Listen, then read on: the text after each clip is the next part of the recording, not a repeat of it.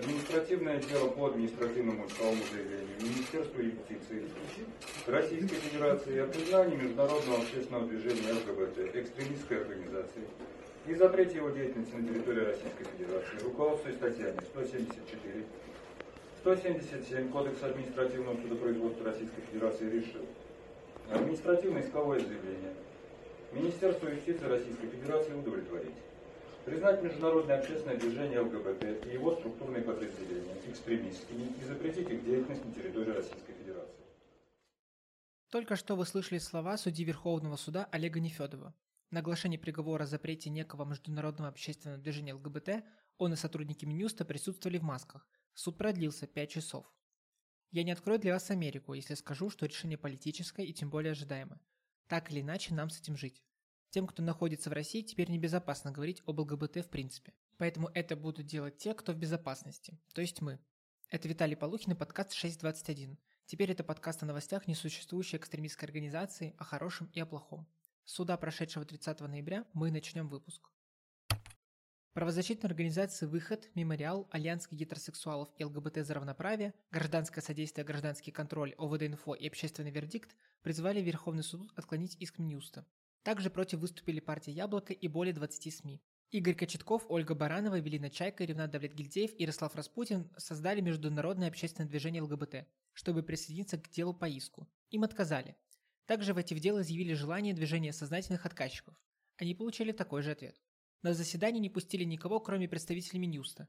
В пресс-службе Верховного суда сказали, будто никто из международного движения ЛГБТ не пришел.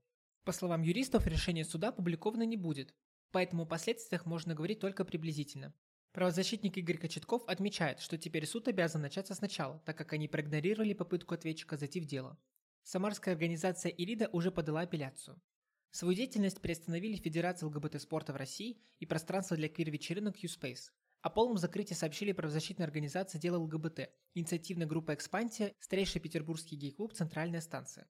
Против решения Верховного суда выступил верховный представитель ЕС Жозеп Барель, верховный комиссар ООН Фолькер Тюрк, муниципальный депутат Совета Литейного округа Санкт-Петербурга Сергей Трошин, лидер партии «Яблоко» Николай Рыбаков, кандидатка на пост президента Екатерина Дунцова. Оперативно высказались и представители власти. Председательница по защите семьи вопросам отцовства, материнства и детства Нина Станина заявила. Голубую линию наконец пересекли, и она почище иных красных. Впрочем, давно пора. Глава Лиги безопасного интернета Екатерина Мизулина. ЛГБТ-идеология – все. Открытый гей Антон Красовский. Нет, мы спелые борцы с путинским кулагом, я не унижаюсь, я смиряюсь. Есть в каждом обороте исторического колеса что-то одинаковое, что заставляет нас смиряться. Что-то кажется кому-то несправедливым, но что заставляет это колесо крутиться. Депутат Государственной Думы Александр Хинштейн написал, что заседание по иску Минюста – логичное продолжение государственной политики по защите граждан. По России и миру прошла серия одиночных пикетов. В Москве Анна Слива вышла с плакатом «Любовь не экстремизм». В Новосибирске Александра Синько задержали с плакатом «Экстремизм в возбуждении социальной розни». В Хабаровске вышел Николай Зодчий с плакатом «Я мыл ГБТ». В Москве Мария Баронова провела тихие пикеты у Кремля и возле Лубянки. В Нью-Йорке Константин Бойко вышел к зданию посольства РФ с плакатом «К сожалению, мы движемся к колючей проволоке и концлагерям». Также в поддержку ЛГБТ-сообщества высказалась дочь пропагандиста Славьева Екатерина. Я обожаю театр абсурда, но это уже дурной анекдот. Несуществующие безобидные организации признаем экстремистскими, а Хамас устраиваем прием в Кремле. Даже Оруэлла бы стошнило от перенасыщения. Как я уже сказал, нет полного текста решения суда, так что совсем не ясно, что делать прямо сейчас с тем, кто находится в России. Но наши рекомендации просты, не новы, но необходимы. Если вы находитесь в России, пожалуйста, почистите свои соцсети на предмет любого упоминания ЛГБТ. В правоприменительной практике есть случаи обвинительных приговоров на основе лайков и репостов.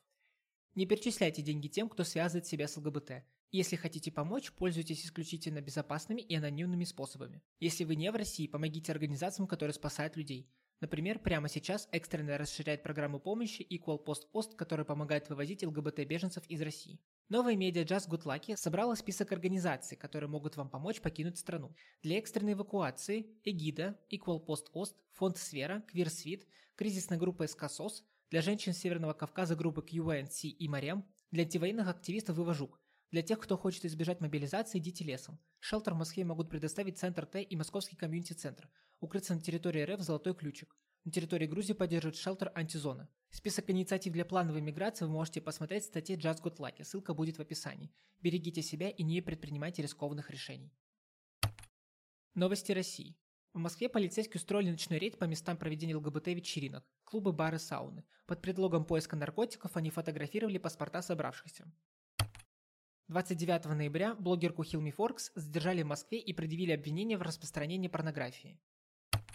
После кинотеатров штрафовать стали музыкальные телеканалы. Два новых протокола об ЛГБТ-пропаганде составлены в отношении каналов Жара ТВ и О2 ТВ. Также телеканал Айва ТВ оштрафован на полмиллиона рублей за ЛГБТ-пропаганду в клипе Сергея Лазарева «Это так красиво». 2 декабря артист удалил клип собственной страницы. Ни он сам, ни режиссер клипа Константин Черепков это не комментируют. С 1 сентября Роскомнадзор разблокировал 7,2 тысячи ссылок с ЛГБТ-пропагандой, сообщила начальница отдела по экспертно-аналитической работе в сфере массовых коммуникаций Роскомнадзора Мария Бычкова, то есть примерно по 80 в день. МВД РФ предложила законопроект, по которому всем иностранцам, въезжающим в страну, следует подписывать соглашение о лояльности. Среди прочего, в нем предусмотрен запрет на пропаганду нетрадиционных сексуальных отношений. В Нидерландах погиб проситель убежища Михаил Зубченко. Для русскоязычного ЛГБТ-сообщества в стране это вторая утрата в этом году.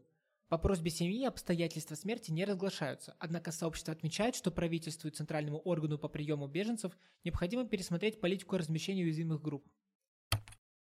Появилась новая медиа от квир-людей Just Got Lucky. В его составе Мария Лацинская, Ярослав Распутин, Ян Дворкин, Карен Шейнян, Павел Кузовкин, Наталья Белова, Анна Шмидько и Мария Павлова.